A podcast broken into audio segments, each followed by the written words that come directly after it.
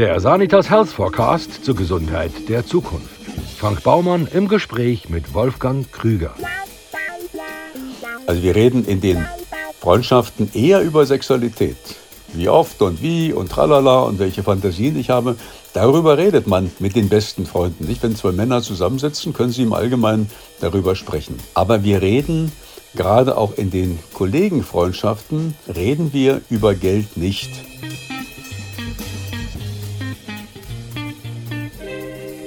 Dr. Wolfgang Krüger machte zunächst einen Abschluss in Wirtschaftswissenschaften, bevor er sich der Psychologie verschrieb. Inzwischen arbeitet er seit über 40 Jahren in seiner eigenen Berliner Praxis, aber auch online als tiefenpsychologischer Psychotherapeut. Unter anderem beschäftigt er sich mit der Eifersucht und dem Wechselspiel von Liebe und Macht in Partnerschaften. Wolfgang Krüger hat über ein Dutzend Bücher geschrieben, erstellt YouTube-Videos und ist als Experte regelmäßiger Gast im Radio und Fernsehen. Ja, Wolfgang Krüger, wir wollen heute über Freundschaft reden. Was ist denn eigentlich eine echte Freundschaft? Es gibt zunächst mal unterschiedliche Arten von Freundschaften. Aristoteles vor 2000 Jahren hat schon unterschieden zwischen den Herzensfreundschaften, den Freundschaften für den Nutzen und dann würden wir sagen, es gibt da noch die Alltagsfreundschaften. Und das, diese Gliederung haben wir heute noch. Und das Entscheidende ist zunächst einmal, dass ich natürlich den anderen mag und dass ich möglichst Gesprächsstoff habe, dass ich etwas zu erzählen habe, so dass ich mit dem anderen in einen Austausch komme. Und deshalb gelingen Freundschaften, wenn ich zum Beispiel in einem Chor bin, also wo ich gemeinsame Interessen habe. Deshalb gelingen dort Freundschaften am besten. Was braucht es für eine gute Freundschaft? Na, zunächst einmal Interesse, dass ich dem anderen nahe komme, dass ich möglichst viel über den anderen erfahre also Interesse auf der einen Seite, Offenheit im Grunde, die Fähigkeit, den anderen zu verstehen. Das ist die eine große Säule, dass ich im Gespräch dem anderen nahe komme. Und das zweite ist Zuverlässigkeit, dass ich weiß, Liebesbeziehungen sind aufregender, spannender, aber die Freundschaft soll ein Fels sein im Strudel des Lebens so dass ich, äh, Marlene Dietrich hat mal gesagt, gute Freunde kann man notfalls mitten in der Nacht anrufen. Ja eben, das ist da äh, genau der Unterschied zwischen Freunden und Nachbarn. Drum schrieb der polnische Lyriker Stanislav Lek ja auch, rufe nie nachts um Hilfe. Du könntest deine Nachbarn wecken. naja, es gibt auch einen Unterschied zu Kollegen oder zu Bekannten. Nicht? Ein Bekannter ist jemand im Grunde, wenn der mich auf der Straße fragt, wie geht es dir, dann sagen wir grundsätzlich, es geht mir gut. Und nur bei den richtig guten Freunden kann man sagen, da sind wir ehrlich. Und es gibt so drei Fragen. Wem würden wir erzählen, dass wir gerade 20 Millionen gewonnen haben? Wem würden wir erzählen, dass ich am liebsten fremd gehen würde, weil in meiner Ehe ist nichts mehr los? Und wem könnte ich erzählen, dass meine eigene Mutter Alkoholikerin war? So.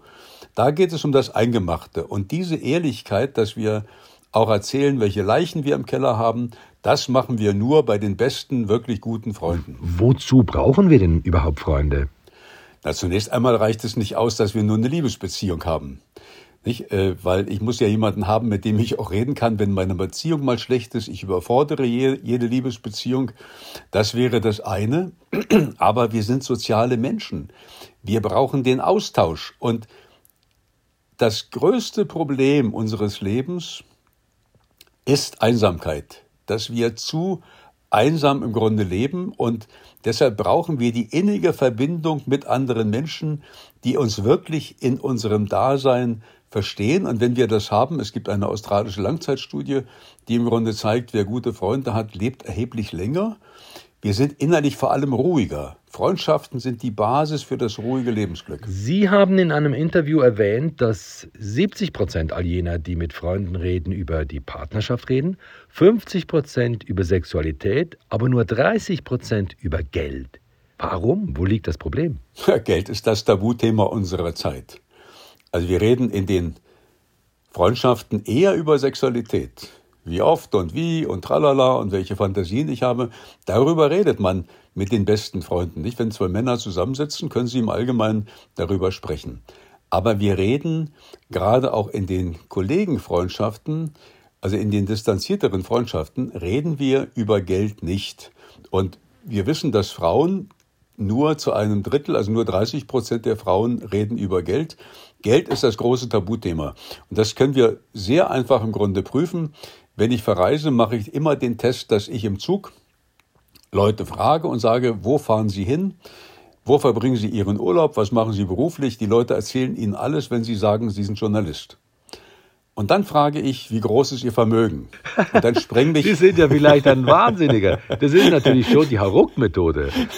So, dann, dann sprengen mich die Leute im Grunde an und einer hat neulich gebrüllt, im Grunde, das sei ihm viel zu intim, diese Frage sei eine Frechheit. Ja, logisch. Und dann merken Sie an dem Thema, das ist ein Tabuthema. Worüber sollte man denn mit Freunden nicht reden? Das kommt sehr darauf an. Es gibt manchmal äh, Themen, die natürlich spalten können. Wir haben das ja bei Corona erlebt, wir haben das manchmal bei politischen Themen. Ganz früher waren es auch Themen über Religion, das hat sich mittlerweile sehr gemildert.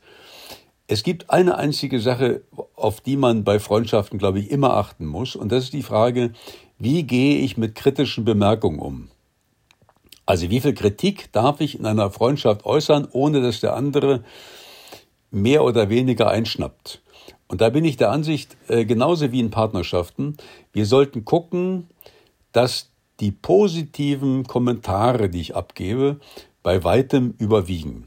Also ich sollte regelrecht den anderen verschwenderisch gelegentlich loben, ich sollte ihm helfen, ich sollte gucken, wie weit kann ich ihm helfen, auch seine Lebensziele zu erreichen und dann sehr viel im Grunde Anerkennung geben. So. Und dann darf ich gelegentlich mal dem anderen auch was Kritisches sagen, ohne dass die Beziehung äh, übersäuert. Das ist der eigentliche Knackpunkt auf den Freundschaften.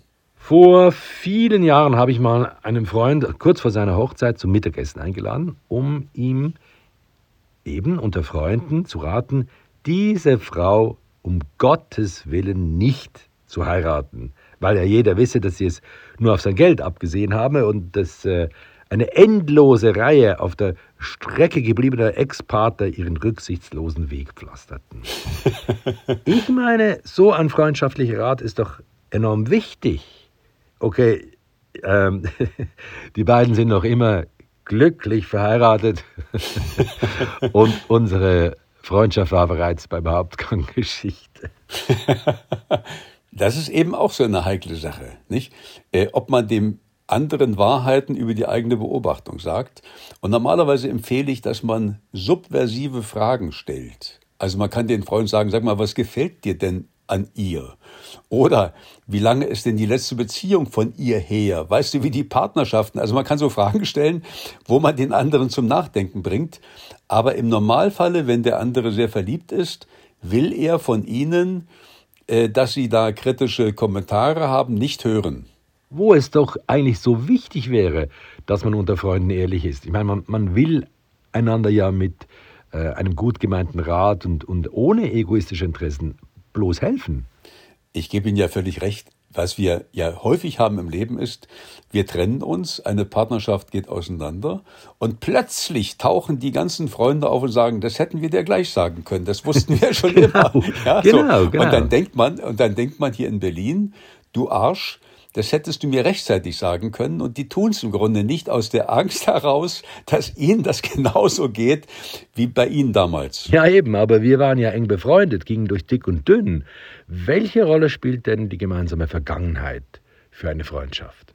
Also zunächst einmal brauchen Freunde Gemeinsamkeiten. Da muss irgendetwas sein, wo ich das Gefühl habe, ich habe ein gemeinsames Band. Ich habe, wenn ich den anderen rede, höre im Grunde, ich verstehe den. Und zusätzlich kann aber dann, äh, können die Unterschiede dann das Interessante ausmachen. Ja? Und ähm, insofern muss der andere nicht unbedingt eine ähnliche Vergangenheit haben, aber es muss eines immer sein, wir brauchen eine gemeinsame Zukunft.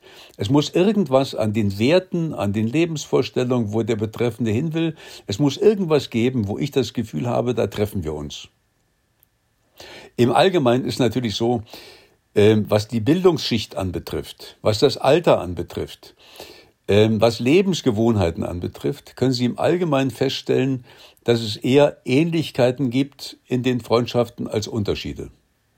Aber ich habe einen guten Freund aus Österreich, äh, der aus einer großbürgerlichen Familie kommt, der es gewohnt ist, Geld auszugeben, der es gewohnt ist, im Grunde ein großes Auto zu fahren, der es gewohnt ist, äh, richtig sich bedienen zu lassen, der hat ganz andere Lebensgewohnheiten und ich habe völlig andere als er. Aber das Gemeinsame ist, dass wir beide Psychologen sind, dass wir beide im Grunde Bücher lieben, dass wir beide Projekte lieben im Grunde. Das führt uns zusammen, obwohl wir eine völlig andere Vergangenheit haben. Naja, ihr, ihr ergänzt euch halt prima. Richtig. Ja, ja, genau. Und das Interessante ist, wir kennen uns jetzt 40 Jahre und wir beide haben voneinander gelernt. Also in guten Freundschaften nähert man sich an. Und ich habe gelernt, mehr im Leben zu genießen, was er relativ gut kann. Und er hat gelernt, Geld zu sparen. Und wir merken im Laufe der Zeit, dass wir uns ähnlicher werden. Und in ungefähr 200 Jahren treffen wir uns dann. Wie findet man denn gute Freunde?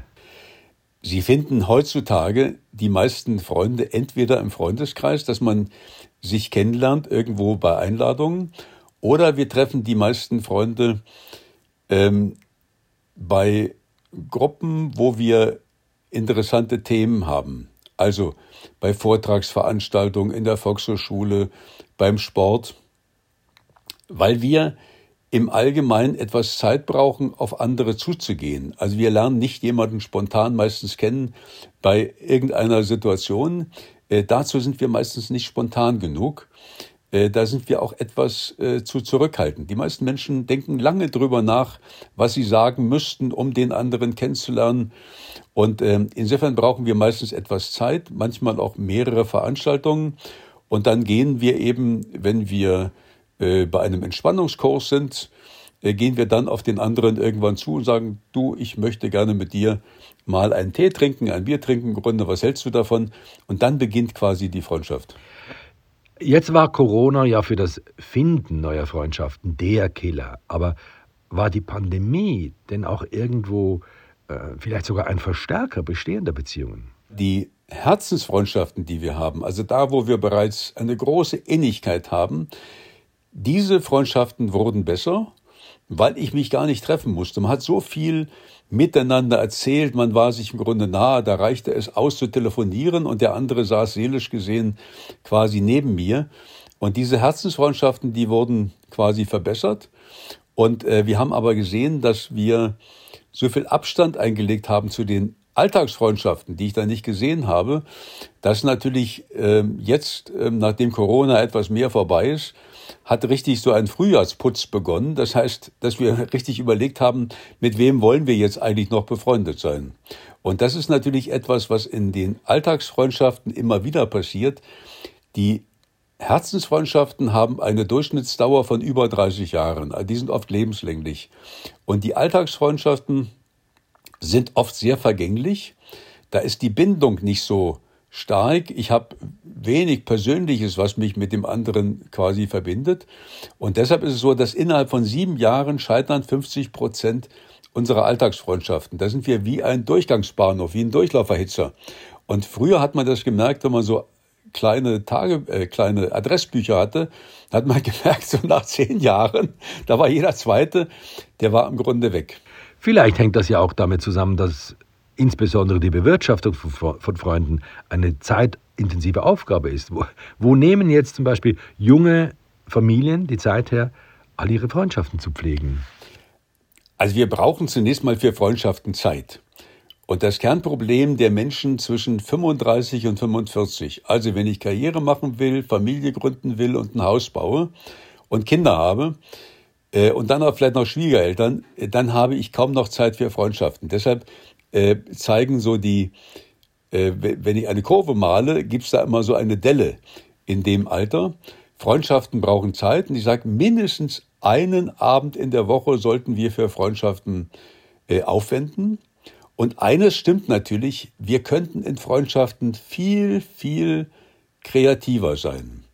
Also ich habe mir es irgendwann sagen wir, zur Lebensaufgabe gemacht, mehr auch im Persönlichen über Freundschaften zu forschen und zu gucken, wie kann ich Freundschaften verbessern. Ich bringe nur ein einziges Beispiel. Viele meiner Freunde habe ich kennengelernt, da war ich schon erwachsen, so mit 30, 40. Und das waren für mich immer Freundschaften ohne Unterleib. Das heißt, ich kannte die Kindheit nicht, ich habe die Leute manchmal nicht verstanden. Und dann habe ich einem guten Freund gesagt, habe ich gesagt, du, erzähl mir mehr über deine Kindheit. Ich verstehe manchmal überhaupt nicht, warum du wie handelst. Dann hat er gesagt, ich bin nicht dein Patient. Und dann habe ich den Vorschlag gemacht und habe gesagt, zeig mir mal deine Fotoalben und erzähle mir Geschichten dazu. Das war so ein Dreh, so indirekt. Das hat er gemacht und äh, das habe ich mittlerweile bei allen sehr guten Freundschaften gemacht, dass ich versucht habe, sie mehr zu verstehen. Und bei dem besten Freund bin ich sogar in die Stadt gefahren, wo er aufgewachsen ist und habe gesagt, ich möchte gerne deine Vergangenheit erwandern. Ich möchte auf deinen Spuren einmal gehen. Ich will mal die Schule sehen. Ich will, ich will mal spüren, wie war das mit Kindheit mit dir. Und wenn wir das so machen, äh, dass wir uns viel Gedanken machen, dass wir quasi viel unterwegs sind, das, äh, das, das braucht wirklich Zeit. Ich schreibe meiner Frau nicht nur gelegentlich Liebesbriefe, sondern ich schreibe auch in den Freundschaften, in den wichtigsten, schreibe ich auch Freundschaftsbriefe. Also ich setze mich einmal im Jahr hin und schreibe meinen Freunden, was hat mir das Jahr bedeutet? Was fand ich gut? Was fand ich bemerkenswert? Was wünsche ich mir? Und was ist denn im kommenden Jahr möglicherweise das, was wir beide beachten sollten? Und äh, diese Freundschaftsbriefe sind regelrecht legendär. Die Freunde warten immer schon Anfang des Jahres auf diese Briefe und ich mache mir da viel, viel Gedanken, viele Stunden. Was ist eigentlich äh, das Wesen dieser Freundschaft in diesem Jahr gewesen? Und solche Dinge, die außerordentlich sind, das sollten wir tatsächlich auch in den Freundschaften tun. Bei Facebook kann man ja nicht mehr wie 5000 Freunde haben. Wie viele Freunde haben denn Sie? Naja, also Facebook ist am Rande der Komik. ähm, ich habe, ich habe einen sehr guten Freund seit 40 Jahren. Dann bin ich mit zwei Frauen sehr, sehr gut befreundet, wo ich weiß, äh, die würden mich nie im Stich lassen. Das ist also eine absolute Form von Verlässlichkeit. Wir verstehen uns gut und wir lieben alle gemeinsam Bücher. Das sind also drei. Und alles andere nebenbei sind dann eher schon Freundschaften, wo ich sagen würde, das ist so ein bisschen abgestuft. Wir erzählen nicht alles. Also ich mag die. Und wenn ich Geburtstag feiere, dann lade ich immer 60, 70 Leute ein. Also ich liebe es, ähm, dass man viele einlädt und auch Leute einander vorstellt. Und dann singen wir immer am Anfang das schöne Lied Wahre Freundschaft soll nicht wanken, unsere Nationalhymne. Aber äh, diese drei Freundschaften, das ist wirklich so der, der Kern meines Lebens. Ich habe das auch so. Also ich habe auch bloß eine Handvoll Freunde. Und tatsächlich habe ich einen dieser Freunde auch schon mal, das war vor vielen Jahren mit dem Motorrad, in seine Heimat begleitet und mir seine Wurzeln zeigen lassen. Ich habe es auch so, dass ich meine Freunde miteinander bekannt mache, worauf wieder neue Freundschaften entstehen können. Aber vor so einer Vernetzung schrecken lustigerweise viele Leute zurück, weil sie die Freundschaft äh, auch irgendwie als etwas Exklusives betrachten. Warum ist das denn so? Es kommt sehr darauf an, Menschen werden Ihnen darauf anders und unterschiedlich antworten. Ich habe zum Beispiel eine Patientin, die sagt, sie würde nie die Freunde vernetzen, weil sie manchmal Angst hat, dass dann das, was rauskommt bei den anderen, mehr ist, also dass sie dabei verliert. Ja, das ist die Angst dabei.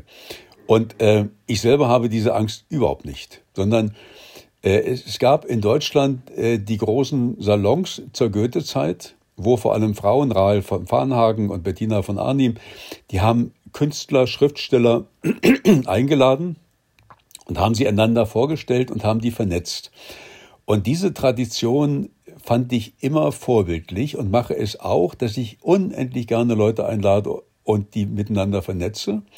Und ich selber habe das Gefühl, ich bin für meine Freunde so wichtig und großartig und tralala.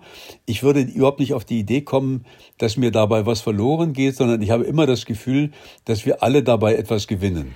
Warum wurde aus der Freundschaft, die Sie mit diesen beiden Frauen haben, eigentlich nie eine sexuelle Beziehung? Sie meinen, warum daraus keine Partnerschaft wurde? Das ist ja eine Frage, welche Bedürfnisse wir haben. Wir alle haben so ein inneres Drehbuch der Liebe wo wir genau wissen, wie muss der andere ungefähr aussehen, welche Ausstrahlung muss der haben, ähm, wie muss der mit uns reden. Es gibt, wenn wir Männer miteinander reden, es gibt bestimmte Frauen, die man sieht, wo man sofort im Grunde ahnt, das ist im Grunde mein Typ. Und äh, ich habe diese Frauen äh, damals, da war ich sogar Single, getroffen und äh, habe von denen gehört, dass sie äh, Bücher lieben und ich habe sofort im Grunde gewusst, das wird etwas werden.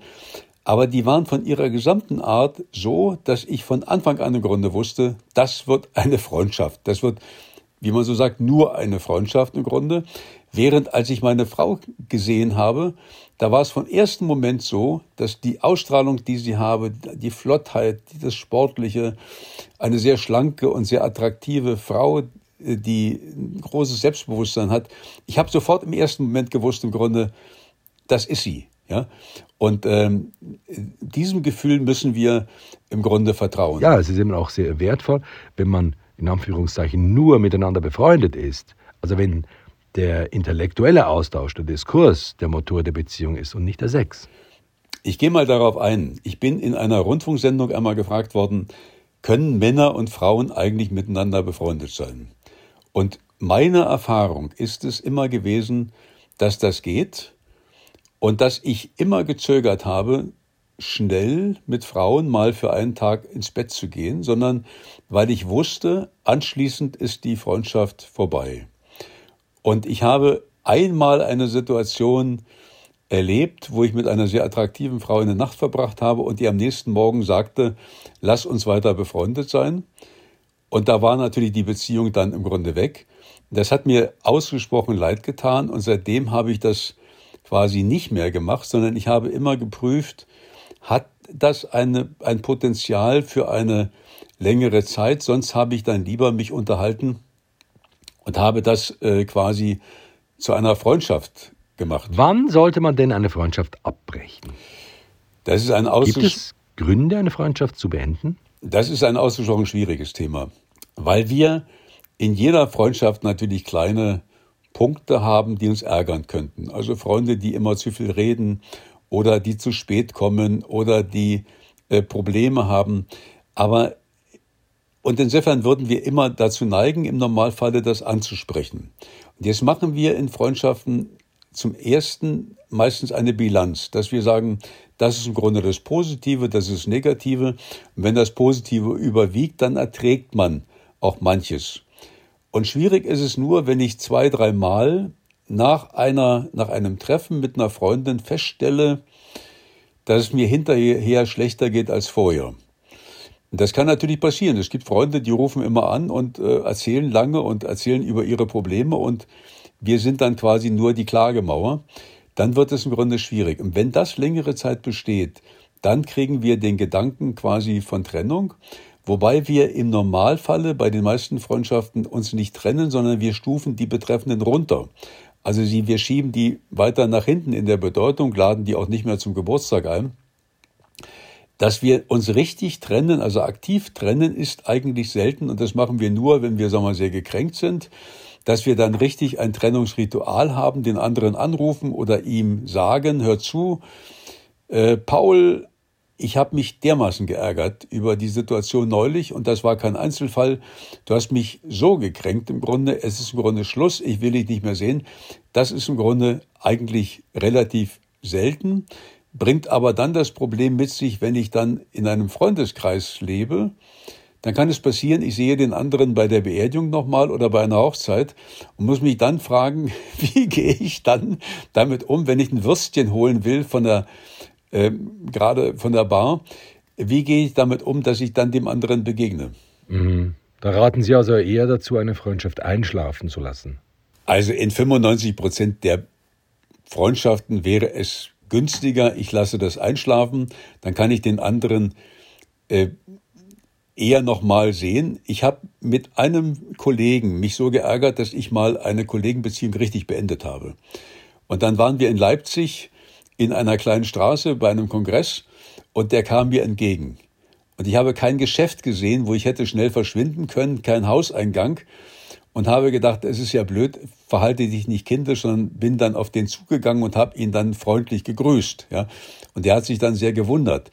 Aber ähm, wir gehen solchen Situationen aus dem Weg, wenn wir die Freundschaft einfach ruhen lassen. Und es hat noch einen Vorteil. Es kann manchmal sein, dass nach Jahren Sie sich die Frage stellen, warum ist die Freundschaft eigentlich auseinandergegangen? Also das können auch Gründe sein, die in dieser Zeit damals lagen in Belastungen.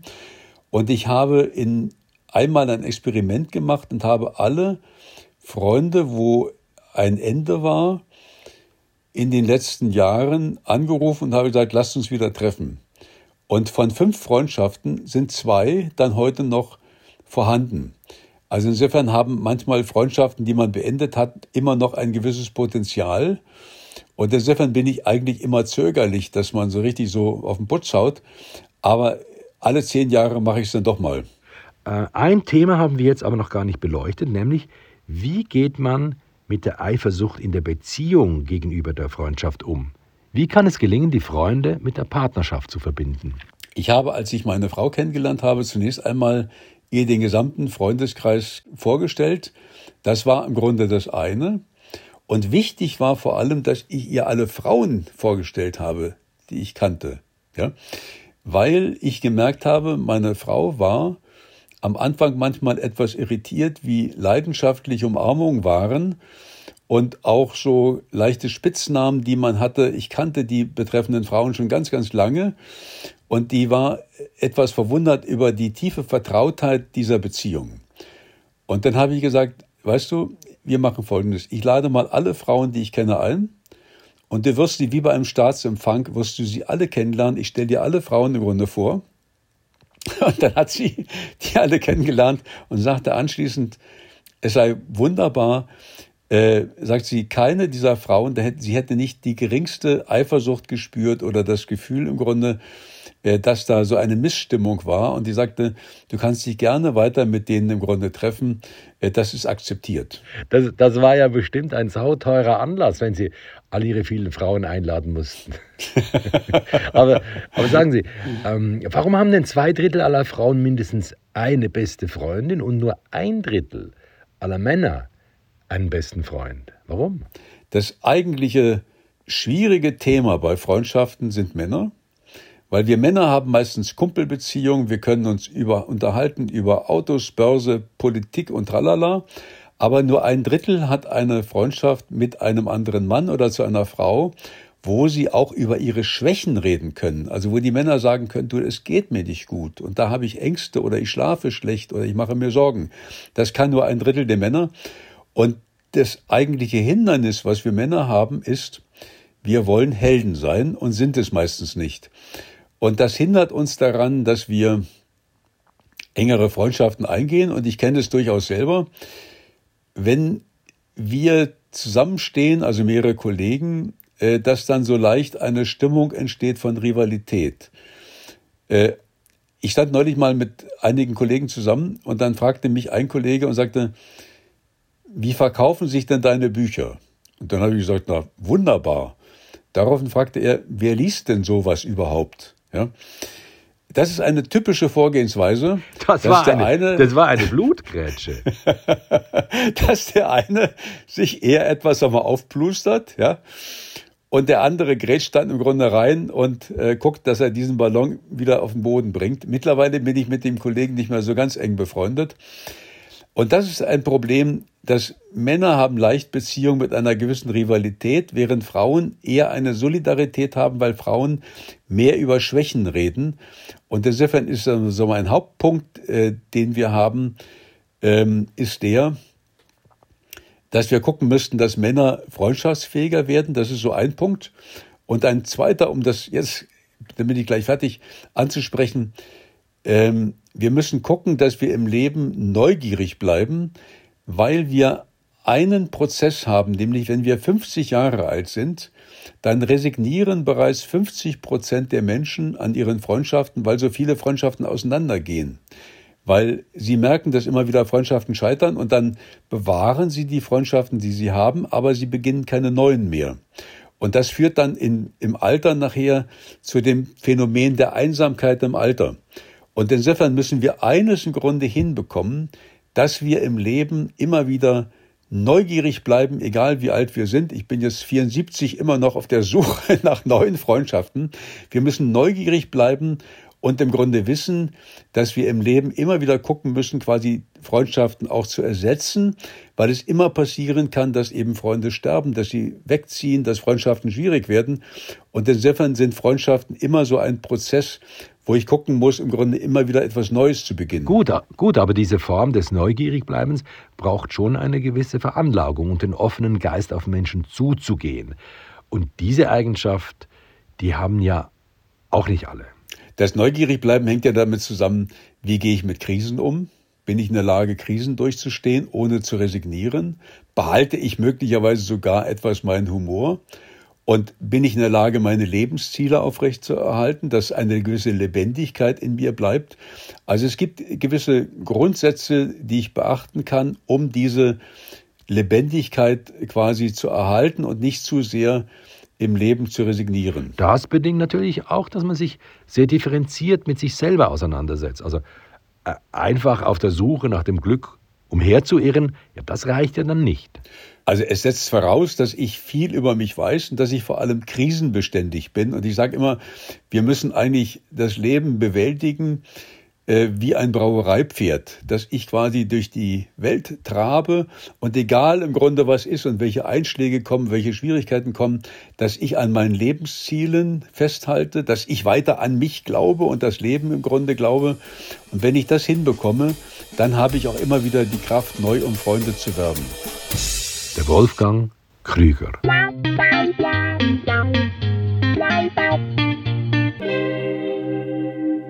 Wenn Sie mögen, was Sie hörten, abonnieren Sie uns und bewerten Sie uns. Und empfehlen Sie uns fleißig weiter. Ja, und den Bestseller Sanitas Health Forecast, den gibt's überall dort, wo es gute Bücher gibt.